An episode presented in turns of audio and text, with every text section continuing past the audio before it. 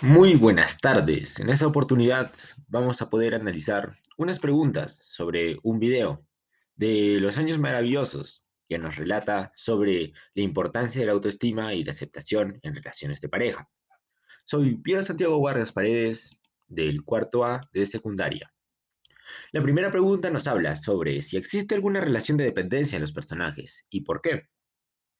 Yo opino de que sí existe una relación de dependencia, pero no por ambas partes.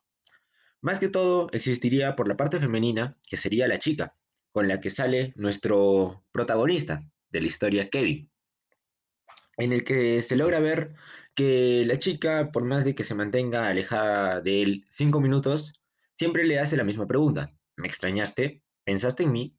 Y eso genera cierta incomodidad en lo que Kevin hace, debido a que siente de que muchas veces lo presionan demasiado en decir de que quiere estar todo el tiempo al lado de la chica. De los personajes, ¿quién de ellos tiene baja autoestima o una autoestima fortalecida? ¿Por qué?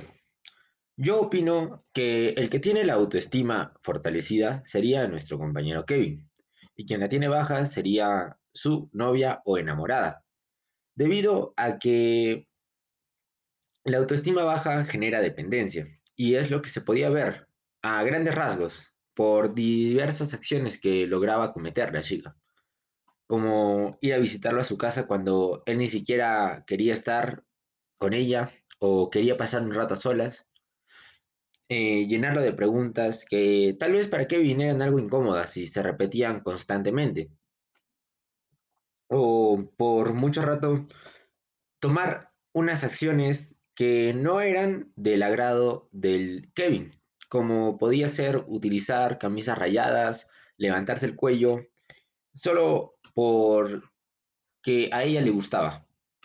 En cambio, la autoestima fortalecida la demostraba nuestro compañero Kevin, porque ahí se lograba ver de que él, aparte de que sí la podía querer a la chica, él también se creía a sí mismo y quería también pasar rato con lo que era su demás vida social, como podían ser sus amigos o como les decía él, su manada.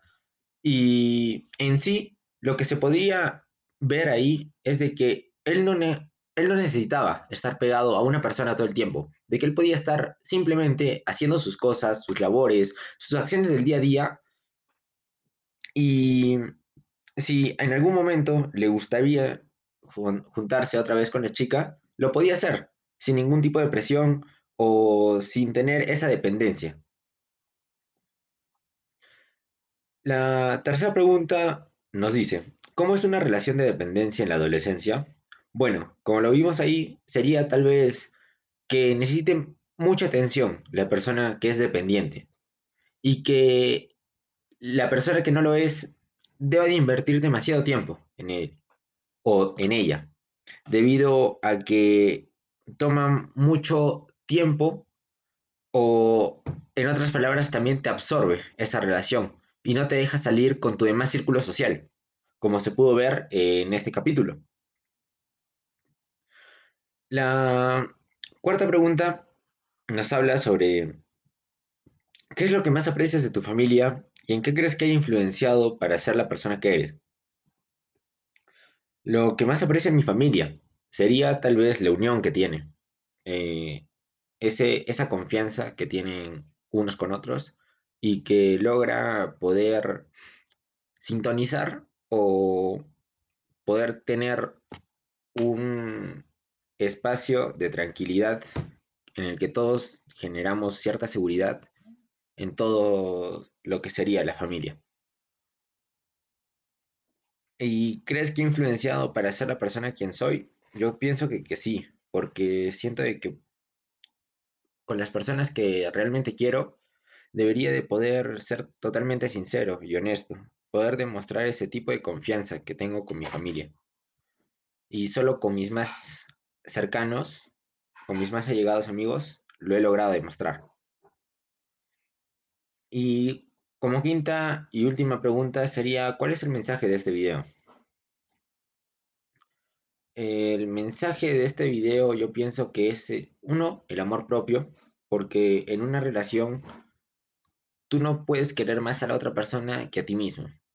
Y esa dependencia demuestra lo contrario.